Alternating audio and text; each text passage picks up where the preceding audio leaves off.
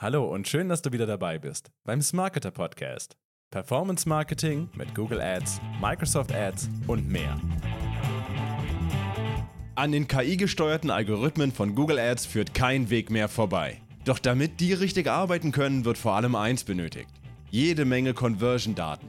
Unser Google Ads-Experte Leon erklärt dir in diesem Podcast, wie du mit Soft Conversions und Value-Based Bidding mehr Daten zur Verfügung stellst und so den Datenhunger deiner Algorithmen stillst. Viel Spaß!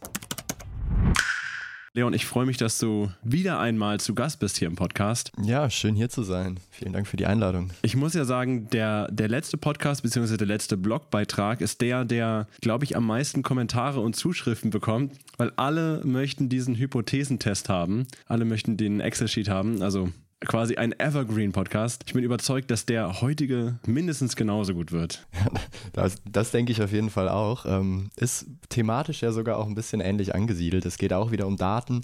Äh, es geht um Datengrundlage, wie unterscheidet man äh, Zufall von Muster, wie schafft man vielleicht auch mehr Daten für seine Datengrundlage.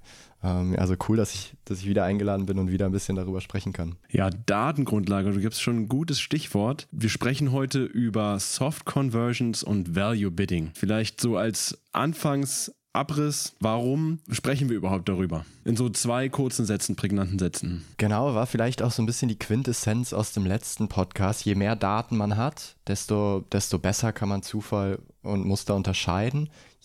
Das heißt, je mehr Daten man hat, desto besser funktioniert auch der Algorithmus. Ähm, und wie man so eine Datengrundlage vergrößern kann, auch wenn das Konto das eigentlich auf den ersten Blick vielleicht gar nicht hergibt. Darüber sprechen wir heute. Daten optimieren und die Datengrundlage vergrößern, so um, um viele nochmal vielleicht abzuholen, die noch nicht so tief drin im Thema stecken. Man braucht diese Daten ja, um für Algorithmen eben die Datengrundlage bereitzustellen, damit die vernünftig optimieren können. Aber wie optimieren denn die Algorithmen überhaupt so? Also sehr, sehr stark vereinfacht ist es ja so, dass der Algorithmus ähm, das hochbietet, was gut läuft und das runterbietet, was, was schlecht läuft. Das ist gar nicht so großartig anders, als wenn man jetzt äh, manuell optimieren würde. Bloß, dass ein Algorithmus ähm, ja viel, viel mehr Signale einbeziehen kann, als, als ich oder du das jetzt als, als manuelle, äh, bei der manuellen Optimierung machen könnten. Ähm, genau, aber wie unterscheidet jetzt der Algorithmus? Was läuft gut, was läuft schlecht?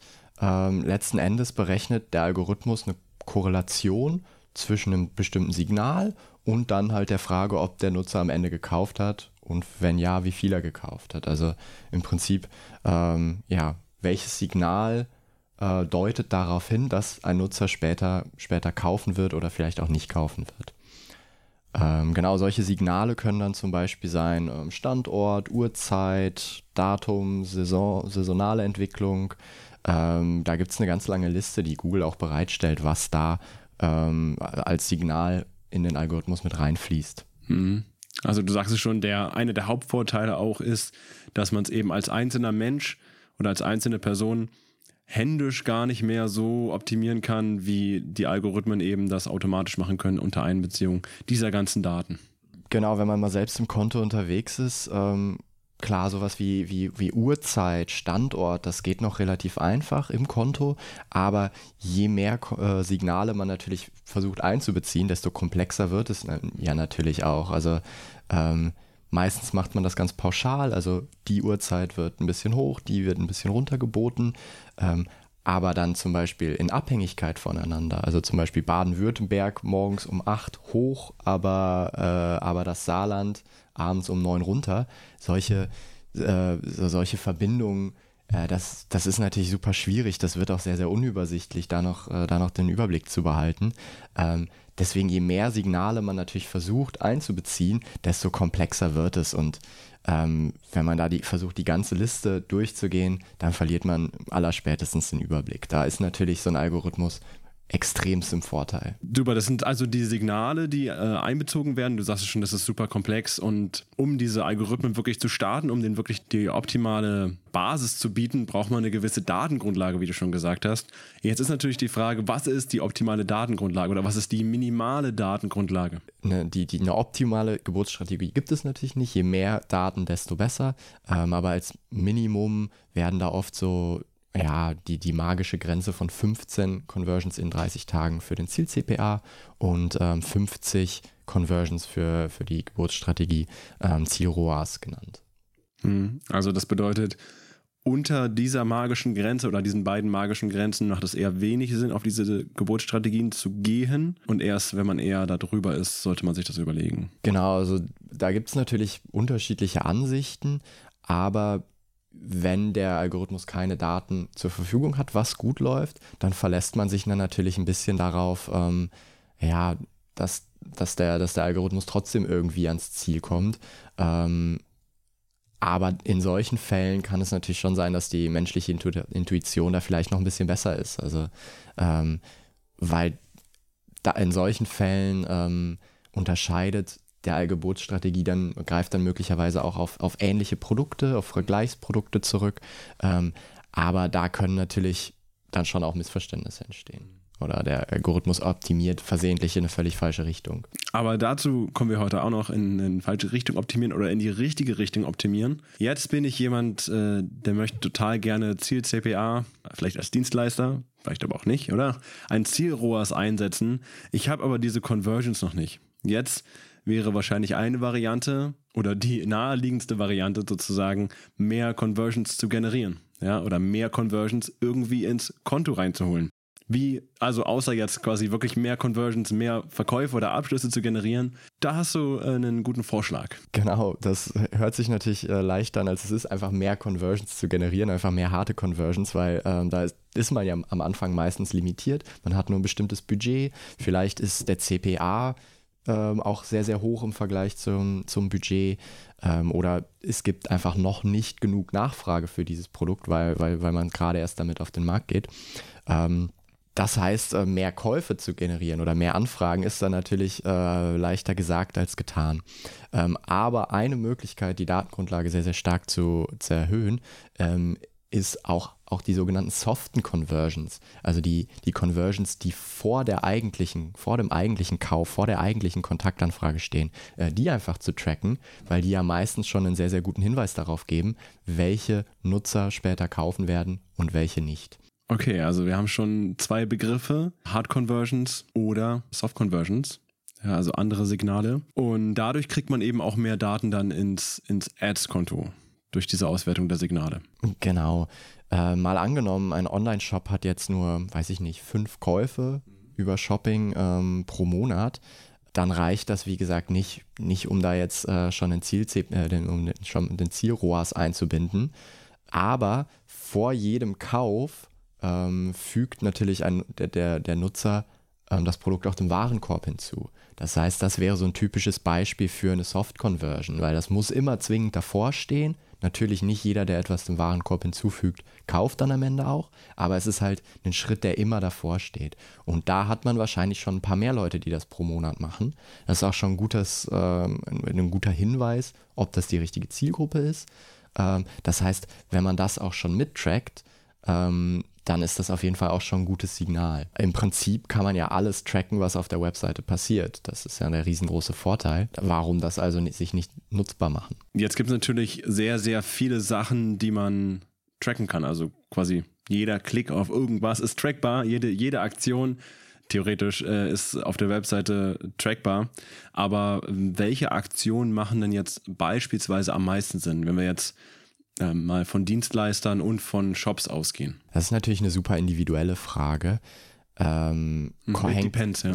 hängt, hängt, natürlich auch super stark von, von dem Produkt ab, von der Webseite ab. Generell muss man da natürlich immer sich die Frage stellen, wie sieht eigentlich die Customer Journey meiner, meiner Zielgruppe aus? Also was für Touchpoints haben die mit meinem Produkt? Ähm, wie viel Zeit äh, liegt möglicherweise auch zwischen dem ersten und dem letzten Touchpoint, bevor, bevor dann gekauft wird? Das sind ja Daten, die man zumindest teilweise bei, bei Ads und Analytics auch sehr, sehr gut auslesen kann. Ähm, Gerade auch Analytics kann man sehen, wie bewegen sich meine, wie bewegt sich meine Zielgruppe auf meiner Webseite. Ähm, und so kann man natürlich solche, ähm, solche äh, Touchpoints auch identifizieren ähm, und dann nachvollziehen, wie sich äh, oder was, was man für sich selbst eigentlich tracken sollte, um, die, um, um einen äh, vielversprechenden Nutzer zu, später zu identifizieren. Das heißt jetzt mal ein ganz einfaches Beispiel genommen. Wenn man jetzt ein Shop ist, ich sag mal, jemand, der äh, eine Ware in Warenkorb legt oder so, ist natürlich ein viel stärkeres Signal als jemand, der nur deine Startseite aufruft. Mhm. Ähm, genau, absolut, weil jemand, der etwas dem Warenkorb hinzufügt, der, der signalisiert ja schon sehr, sehr starkes Interesse. Das, das, das macht man ja nicht mal, also man macht es nicht zwangsläufig, um dann später auch immer zu kaufen, aber man, man will sich dieses Produkt auf jeden Fall schon mal merken und spielt zumindest mit dem, mit dem Gedanken, später nochmal wiederzukommen auf diesen Shop. Ähm, jemand, der auf die Startseite einfach nur kommt, das kann ja auch, ein, auch, auch jemand sein, der versehentlich geklickt hat und dann die Seite sofort wieder schließt. Das sind natürlich zwei ganz unterschiedliche Signale. Klar. Also irgendwie muss man ja auch sagen, okay, das ist ein stärkeres Signal und das ist jetzt vielleicht nicht so ein starkes Signal.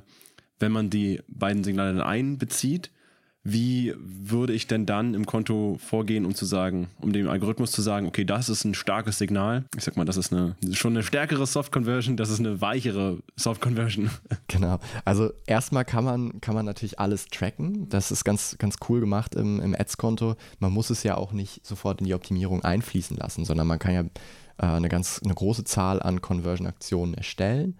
Das heißt, man bekommt dann für jede einzelne einen eigenen Tracking-Code und kann das dann auf der Seite schon mal tracken, ohne es jetzt äh, zwangsläufig von mir äh, sofort auch mitzu, mitzunutzen. Das heißt, man kann es einbauen, kann schauen, okay, welche Daten laufen ein ähm, und dann kann man später ähm, das Häkchen setzen bei in die Conversions einbeziehen, so heißt das Feld, äh, kann man das Häkchen setzen und ab dann äh, wird es dann auch erst äh, im Konto als Conversion ausgewiesen. Ähm, das heißt, man kann im Prinzip ähm, erstmal alles trackbar, äh, erstmal alles tracken um, und schauen, wie, wie oft das dann tatsächlich auch passiert. Und ähm, ja, wie oft das eine vor dem, dem anderen steht. Genau, und auf diese Art und Weise dann auch verschiedene Soft Conversions, die vielleicht alle eine, eine gewisse, ja, sich in der Wertigkeit dann oder, oder in, der, in der Relevanz dann auch unterscheiden. Ähm, wichtig, äh, wichtig oder ein guter Startpunkt ist vielleicht auch einfach, sich selbst mal in den Nutzer hinein zu versetzen. Ähm, wie bewegt er sich auf der Webseite? Ähm, was ist der erste Startpunkt? Ähm, wohin klicken die allermeisten Leute? Ähm, das sehen wir ganz oft, dass, ähm, dass auf vielen Webseiten das, das gar nicht so äh, optimal geregelt ist. Das heißt, es gibt gar nicht so den natürlichen nächsten Schritt an einzelnen Stellen. Ähm, das macht es dann natürlich schwierig, die, die richtige Soft Conversion äh, zu identifizieren. Das ist dann vielleicht so ein ganz guter Punkt für eine Crow-Analyse, beziehungsweise für eine, für einen, äh, ja, Verbesserung der Webseite unter UX-Gedanken. Also äh, vielleicht kann man da seine Conversion Rate mit steigern und gleichzeitig auch, äh, auch für, die, fürs Ads-Konto irgendwie die, die Datengrundlage verbessern. Ja, das ist auch nochmal ein guter Punkt. Nochmal zusammengefasst, einfach wenn die Seite gar nicht so viel für eine Soft, für Soft Conversions hergibt, einfach gar nicht diese Customer Journey äh, nachvollziehen lässt, dann ist es vielleicht auch ein guter, äh, guter Hinweis darauf, dass die Seite vielleicht für Nutzer nicht so geeignet ist. Ganz genau. Also da kann man äh, natürlich auf der Webseite selbst die Conversion Rate nochmal massivst pushen und wie gesagt, äh, man schafft sich auch die Basis ähm, im Ads-Konto dann die, die Zwischenschritte super tracken zu können. Und damit schafft man dann auch die, die Basis später, äh, später diese Daten in die Optimierung mit einfließen zu lassen. Dann haben wir jetzt schon mal ähm, Hard Conversion, Soft Conversion definiert. Wir haben gesagt, okay, man kann alles tracken auf der Seite. Man muss nicht unbedingt alles einbeziehen, fand ich auch noch ein wichtiger Hinweis, dass man sich jetzt erstmal angucken kann, wirklich angucken kann, auch welche Soft Conversions vielleicht sinnvoll sind. Und wenn man dann sagt, okay, diese Soft Conversion möchte ich einbeziehen in meinen, meine Optimierung. Dann setzt man das Häkchen und dann äh, geht's los. Wenn ich die einbeziehe, wie würde ich das denn jetzt bei den beiden Geburtsstrategien, die du am Anfang erwähnt hattest, Ziel CPA und Ziel ROAS, machen, damit das weiterhin gut funktioniert oder damit weiterhin der Wert, den ich eigentlich für meine Hard Conversions haben will, weiter erhalten bleibt. Genau, es startet damit, ähm, dass man einfach das Häkchen setzt, ab dann laufen diese soften Conversions dann auch im, im Konto ein und äh, man kann sie mit in die Optimierung mit einfließen lassen. Was natürlich da ein ganz wichtiger Punkt ist, ist, dass man, ähm, dass man dann, natürlich auch die Ziele äh, der Gebotsstrategie anpassen sollte, weil vorher hatte man nur relativ wenig Conversions und dann explodiert natürlich die Anzahl der Conversions, weil natürlich ähm, ja viel mehr plötzlich erreicht erreicht werden und diese auch für automatische Geburtsstrategien viel einfacher erreichbar sind. Das heißt, der Ziel-CPA oder Ziel-ROAS würden natürlich entsprechend hochdrehen, weil die Ziele plötzlich super einfach zu erreichen sind.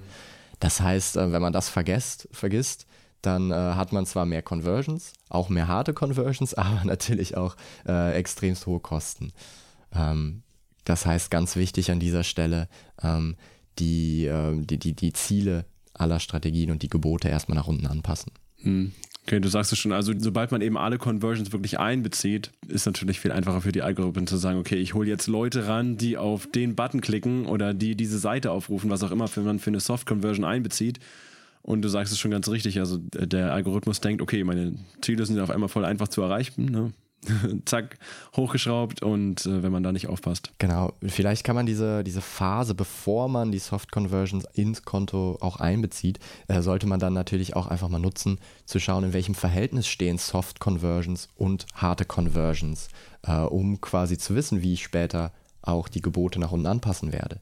Wenn ich jetzt zum Beispiel merke, ähm, auf jede harte Conversion kommen noch drei Soft Conversions vorher dazu, dann weiß ich natürlich, ah, okay, ich muss jetzt den, äh, die, die Gebote bzw. den Ziel CPA äh, um drei Viertel äh, nach unten setzen. Also man kann es schon so ein bisschen auch ausrechnen, was ja ganz gut ist, damit genau. man da nicht äh, rumrät, sage ich mal, sondern auch so eine kleine Berechnung vorher anstellen kann. Genau, man kann das absolut, äh, man kann das absolut ausrechnen und dann äh, die jeweiligen Schritte, man müssen, müssen ja nicht, oder es, die Soft Conversions können sich ja auf, quasi ähm, auf verschiedenen Ebenen bewegen, also quasi Produkt angesehen, der nächste Schritt ist dann Warenkorb hinzugefügt. Der dritte Schritt ist dann halt der Kauf.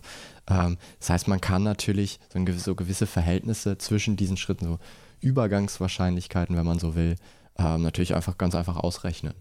Und ganz, äh, dann dementsprechend die, die Gebote auch immer laufend anpassen, wenn sich jetzt zum Beispiel die, die Wahrscheinlichkeiten an einer Stelle jetzt ändern sollten. Hm. Vielleicht durch eine äh, Crow-Optimierung. Ja, zum Beispiel, ja, absolut.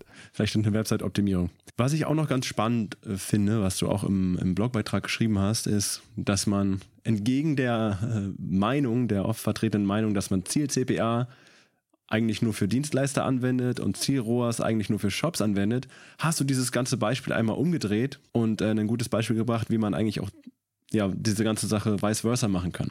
Und das kombiniert mit äh, Value Bidding fand ich eine ganz spannende Sache. Vielleicht kannst du dazu noch was erzählen. Mhm. Genau, wenn man jetzt also verschiedene Soft Conversions auch, äh, auch im Konto drin hat, ähm, macht es natürlich auch Sinn, die, die so ein bisschen zu gewichten. Ähm, man kann ja im Ads-Konto ganz einfach äh, einen, einen, Umsatzwert zuweisen. Ähm, und wenn man das dann natürlich macht, dann, ähm, dann äh, spiegelt dieser Umsatzwert vielleicht auch so ein bisschen die, äh, die Wertigkeit der Soft Conversion wieder. Also wenn ich, wir hatten ja jetzt eben das Beispiel, äh, erster Schritt Produkt angesehen, zweiter Schritt im Warenkorb hinzugefügt, dritter Schritt dann der eigentliche Kauf. Ähm, wenn ich jetzt äh, dem ersten Schritt halt relativ, also vielleicht ein, zwei Euro, dem zweiten Schritt 10 Euro und dann dem dritten Schritt 100 Euro zuweise, ähm, dann weiß natürlich der Algorithmus auch sofort, okay, das eine ist mehr wert als das andere äh, und optimiert dann ganz automatisch auch auf das hin, äh, zumindest wenn man ein Zielroas verwendet, optimiert dann ganz automatisch auf, äh, auf die Conversion hin, die den höchsten äh, Wert mit sich bringt. Okay, und das wäre dann quasi die harte Conversion am Ende. Ganz genau, ja. Und äh, das andere Beispiel, Ziel CPA, hm. also für Dienstleister jetzt das Beispiel? Ähm, Genau, der Ziel CPA, der lässt den, unter, äh, den Conversion-Wert ja im Prinzip komplett hinten runterfallen. Das wird einfach gar nicht in die Optimierung mit, ähm, mit, mit einbezogen. Ähm, daher auch dieser, der, oder da deswegen wird es dann zum Beispiel auch ganz oft für Dienstleister verwendet, weil da gibt es ja irgendwie keinen Umsatz in dem Sinne, sondern es Kontaktanfrage, pro Kontaktanfrage oder was auch immer, möchte ich, äh, möchte ich gerne einen Betrag X bezahlen und nicht mehr. Das heißt, da bietet sich dann natürlich erstmal der, ähm, der Ziel-CPA als Gebotsstrategie an. Wenn wir jetzt aber natürlich mit solchen Sachen wie äh, Soft Conversions arbeiten und denen dann je nach Wertigkeit auch einen bestimmten äh, Conversion-Wert zuweisen, dann habe ich ja plötzlich schon Umsatzwerte, auch wenn die jetzt vielleicht vielleicht nicht den Umsatz am Ende des Tages widerspiegeln, aber sie, man kann sie halt dafür benutzen, ähm, den, den Soft Conversions einen bestimmten Wert zuzuweisen. Und dann äh, lohnt es sich ne, oder dann lohnt es sich natürlich darüber nachzudenken, den Ziel-ROAS auch als Dienstleister anzuwenden. Ähm, ganz einfach, weil dieser Unternehmenswert, äh, weil dieser Conversion-Wert der Soft Conversion äh, die Wertigkeit widerspiegelt. Also müsste man sich quasi überlegen, okay, wenn jetzt ähm, eine von zehn Personen, die das Formular aufruft, zum Beispiel, auch das Formular abschickt oder auch zur richtigen Conversion wird, also auch vielleicht zum Kunden wird oder Auftrag generiert, dann könnte man sagen, okay, ein Zehntel dieses Wertes beispielsweise wäre jetzt das Feld aufrufen wert. Genau, absolut. So kann man dann natürlich auch verschiedene, verschiedene Ebenen einbauen, ähm, verschiedene ja, abdiskontierte Werte, wenn man so will, dann zuweisen und dann äh, diese Daten für den CROAS nutzen. Ähm, der Algorithmus gewichtet dann automatisch nach, nach Wertigkeit. Man kann, die, man kann die, äh, die, die Wertigkeit dann natürlich auch immer laufend anpassen. Da spricht ja überhaupt nichts gegen. Wenn ich jetzt merke, es, äh, die, die, an einer Stelle hakt es dann doch mehr als noch vor einem Monat, dann setze ich da den äh, Conversion-Wert einfach ein bisschen nach unten oder nach oben. Hm, aber was schon mal spannend ist, was ich total spannend finde, ist, dass man einfach auch viel mehr, äh, viel mehr Ziele hat, auf die man oder die die Algorithmen hin optimieren können. Also es ist nicht mehr nur einfach ein großes Ziel, eben die harte Conversion, ja, das bei Dienstleistern jetzt das Kontaktformular abgeschickt, sondern es sind viel mehr so kleine Ziele, die, äh, sag mal, getroffen werden können, die erreicht werden können, die dann aber alle in diese, zu diesem großen Ziel, dieser harten Conversion zulaufen. Das finde ich ziemlich interessant. Genau, das, das macht es natürlich äh, deutlich einfacher, dann auch gerade so lange Conversion-Zeiträume abzu, äh, abzudecken. Gerade auch im, im Upper-Funnel-Bereich, also Display, YouTube ist das natürlich super interessant, weil da Leute ganz oft nicht sofort kaufen, sondern, ähm, sondern halt den ersten Touchpoint mit dem Produkt haben und dann, dann vielleicht irgendwie später nochmal wiederkommen. Das heißt, gerade da sieht man natürlich, äh, ganz, ganz oder, oder verhältnismäßig selten sofort nach dem Klick auch den Kauf, ähm, sondern dann macht es natürlich absolut Sinn, auch diese, diese, diese ersten Touchpoints auch wirklich zu messen und sichtbar zu machen. Und wer weiß, vielleicht äh, kommt dann in ein, zwei Monaten bei dieser Person auch der, auch der Kauf noch nach. Ähm, Genau, also Value Bidding eine super Möglichkeit, um, äh, um mehr Daten auch, auch ähm, einfließen zu lassen. Ähm, auch Zwischenschritte sichtbar zu machen, indem man ihnen schon einen Wert zuweist. Ähm, was man da dann aber natürlich auch nicht vergessen darf, ist, dass dieser, dass dieser Wert der Zwischenschritte so gesehen ja irgendwie, ja, wenn man so will, ein fiktiver Wert ist. Ähm, weil der Zwischenschritt an sich ist ja noch nichts wert, äh, sondern äh, den, den, den eigentlichen Umsatz bringt ja am Ende die harte Conversion. Das heißt natürlich, das muss ich äh, bedenken, wenn ich den Ziel-ROAS für meine Kampagne einstelle. Das heißt, ich kann da nicht mehr mit einem 100% ROAS optimieren, sondern muss den dann natürlich nach oben anstellen. Ähm, in dem Blogbeitrag findet sich da zum Beispiel auch ein, äh, so ein Rechenbeispiel für, wie man, das, wie man sich das ausrechnet, ähm, wie sowas aussehen kann ähm, und wie man am Ende den ROAS dann setzen muss, um trotzdem noch äh, den richtigen CPA am Ende des Tages. Also gut, hast natürlich recht, dass ähm, alles, was davor kommt, zum Beispiel Seite aufrufen oder Formular aufrufen, bringt er jetzt in der echten Welt, sage ich mal, noch kein Geld ein. Das ist nochmal ein guter Hinweis gewesen.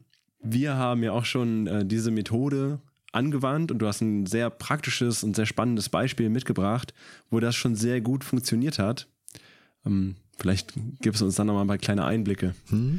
Klar, wir verwenden es natürlich mehr und mehr, weil es eine super Möglichkeit ist, die Datengrundlage zu erhöhen. Haben letztens auch eine Case Study dafür erstellt, ähm, wo wir dann auch super Ergebnisse gesehen haben damit. Also ich glaube, Month over Month ähm, sind, ist, sind die Conversions um mehr als 70 Prozent angestiegen und das sogar bei einem leicht niedrigeren CPA. Also wirklich super Ergebnisse ge gesehen. Ähm, der, der, das eigentliche Coole oder das eigentliche, der eigentliche Knackpunkt daran war, dass das Value Bidding ähm, diese, die, diesen Reichweitengewinn gar nicht ähm, gar nicht gebracht hat, sondern erst ermöglicht hat. Ähm, weil wir haben durch das Value Bidding eine viel, viel größere Datengrundlage. Das heißt, wir konnten das Keyword-Set relativ schnell erweitern. Ähm, da hätten wir sonst viel länger drauf warten müssen. Wir konnten viel, viel schneller Broadmatch nutzen äh, und, äh, und, und, und der, die Reichweite massivst hochsetzen. Wir konnten auch im Upper Funnel-Bereich deutlich mehr machen. Ähm, einfach weil wir schon relativ früh wussten, okay, das funktioniert und das funktioniert vielleicht nicht. Und das äh, war uns halt möglich, weil wir durch die Soft Conversions immer sehr, sehr schnell schon Reaktionen gesehen haben. Hm. Also könnte man sagen, dadurch habt ihr als Menschen auch eine bessere Drat Datengrundlage bekommen, aber eben auch die Algorithmen, die dann eben wieder neue, ich sag mal, Felder haben aufploppen lassen oder sichtbar gemacht haben, sag ich mal, für euch. Genau, wie gesagt, der, der ähm, Algorithmus bietet ja im Prinzip das hoch, was gut läuft. Und wenn man jetzt früher Signale zur Verfügung stellt, was gut und was schlecht läuft, dann kann der Algorithmus natürlich auch viel, viel schneller in die eine oder andere Richtung optimieren, findet viel schneller seine Zielgruppe, auf die er sich ausrichten muss, ähm, findet vielleicht auch viel schneller ähm, Keywords, ähm, auf die er, in die er noch mehr reinstoßen kann, Keyword-Sets, in die er mehr reinstoßen kann. Ähm, genau, das heißt, dieses Value Bidding ähm, beziehungsweise die Soft Conversions und in Kombination mit Value Bidding haben halt ähm, ja dem Algorithmus eine Möglichkeit gegeben, da, da viel, viel schneller Reichweite auch aufzubauen. Und wir als Agentur hatten natürlich auch die Möglichkeit, ähm, den Kunden davon zu überzeugen, weil wir schon sehr früh Daten hatten und gezeigen konnten, ähm, was funktioniert hat und was Engagement auf der Webseite angeregt hat ähm, und konnten so viel schneller schon, äh, schon zeigen, was gut läuft ähm, und, und äh, dass, wir, dass wir gute Arbeit liefern, dass wir, dass wir vielversprechende Ergebnisse liefern können. Ich finde den Ansatz auch gerade deshalb so spannend, weil wir schon sehr oft auch über Smart Bidding und Algorithmen und äh, smarte Geburtsstrategien reden und immer diese, diese Sache haben, okay, man muss auch als Account Manager und Managerin muss man schon irgendwie das Steuer in der Hand haben können und man muss auch irgendwie diese Maschine füttern, die da im Hintergrund ist. Und ich finde, das ist ein perfektes Beispiel dafür, dass wenn man wirklich mit diesen Algorithmen arbeitet und dann dem die richtigen Anstöße gibt, die richtigen Strukturen liefert, dass da eben sowas raus, sowas viel Besseres rauskommt, als wenn man einfach nur sagt, okay, anschalten und laufen lassen für immer. Ja. Klar, absolut. Also da, da äh, je nachdem, was für Daten man liefert, je nachdem, womit man den Algorithmus äh, füttert, äh, entscheidet sich dann natürlich auch, wie gut er am Ende performt. Ähm, das ist also ein super, super Beispiel, ähm, dass man nicht einfach nur einmal äh, Conversions definiert und dann den, den Algorithmus anschmeißt und dann ist, dann ist gut, sondern wenn man sich natürlich viel Arbeit macht, ähm, die richtigen Conversions und Soft Conversions zu definieren, dann gibt man ähm, den automatischen Geburtsstrategien viel, viel bessere Möglichkeiten. Ähm, es ist natürlich ähm, muss, man muss natürlich auch immer ein bisschen vorsichtig sein. Wenn man zum Beispiel die falschen Soft Conversions definiert, dann ist es natürlich auch eine gewisse Gefahr, dass dann plötzlich der, Anf der Algorithmus anfängt, ähm, auf eine völlig falsche Zielgruppe zu, zu optimieren. Ähm, es ist zum Beispiel ganz oft so, ähm, dass, dass der Block als, ähm, als, als Soft Conversion identifiziert wird, weil man möchte natürlich auch, so ein Block macht viel Arbeit, äh, möchte man natürlich auch, äh, dass, da, dass, da, dass sich die Leute das durchlesen, Ken, kennen wir ja auch natürlich. ähm, genau, natürlich, ähm, wenn man das jetzt allerdings als Erfolgsmetrik benutzt, ähm, und den Algorithmus dahingehend optimieren lässt, dann, ist, dann muss man sich natürlich am Ende des Tages schon die Frage stellen, ähm, sind das jetzt wirklich Leute, die mein Produkt kaufen wollen oder sind das nur Leute, die sich generell gerne mit dem Thema beschäftigen und damit auseinandersetzen? Es macht natürlich absolut Sinn, wenn das das eigene Ziel ist, den Blog zu pushen. Ist ein super, also spricht da absolut nichts gegen. Aber man muss sich, wie gesagt, immer der bewusst sein, was, äh, was spiegelt diese Soft Conversion eigentlich gerade wieder spiegelt sie das wieder, was ich am Ende des Tages auch sehen möchte. Hm, das geht ja so ein bisschen auch zu dem zurück, was wir am Anfang kurz erwähnt haben, das in die richtige Richtung lenken oder in die vielleicht falsche Richtung lenken. Und ich nehme an, gerade wenn du jetzt sagst, das Beispiel Blog, dass man eben das, den Blog vielleicht für einen Shop mit als Soft Conversion einbezieht und du sagst, dass nicht jeder, der den Blog durchliest, es das heißt automatisch, dass er als nächsten Schritt das in Warenkorb legt. Für jeden Webseitenbetreiber wird es wahrscheinlich sehr individuell sein. Manche Sachen vielleicht ein bisschen, ich sag mal, generalistischer, aber manche Sachen auch bestimmt so sehr spezifisch äh, als Soft Conversion zu definieren sein, oder? Hm, absolut. Also wie gesagt, es spricht absolut nichts dagegen, ähm, den eigenen Blog zu pushen äh, und das als Soft Conversion zu nutzen, wenn, wenn das das eigene Unternehmensziel auch gerade ist, beziehungsweise das eigene Businessziel jetzt gerade ist, ähm, einen Blog zu pushen. Aber wenn ich natürlich auf der einen Seite den Blog pushe, äh, weil ich das als Soft Conversion hinterlege. Und da, dann darf ich mich möglicherweise auch nicht wundern, wenn am Ende des Tages die, die harten Conversions aus, ausbleiben. Und wenn ich dahin, wenn ich harte Conversions ähm, sehen will, dann muss ich natürlich auch dahin optimieren, keine Frage. Durch Soft Conversions und Value Bidding mehr Daten, eine bessere Datengrundlage für die smarten Algorithmen sammeln, wie wir gehört haben. Nicht nur, damit man mehr Conversions erzielt, sondern einfach auch das eigene Ads-Konto besser ausbaut, äh, neue Keyword-Sets erschließt, äh, guckt, welche Signale wirken, welche nicht und im Endeffekt mehr Erfolg hat im Ads-Konto. Ich danke dir, Leon, dass du heute dabei warst. Sehr gerne. Okay, macht's gut. Ciao. Hey, danke fürs Anhören. Wenn dir der Podcast gefällt, dann abonniere uns auf Spotify oder der Podcast-Plattform deiner Wahl. Und wenn du Hilfe bei Google Ads oder Microsoft Ads brauchst, besuche smarketer.de und kontaktiere uns. Bis zum nächsten Mal.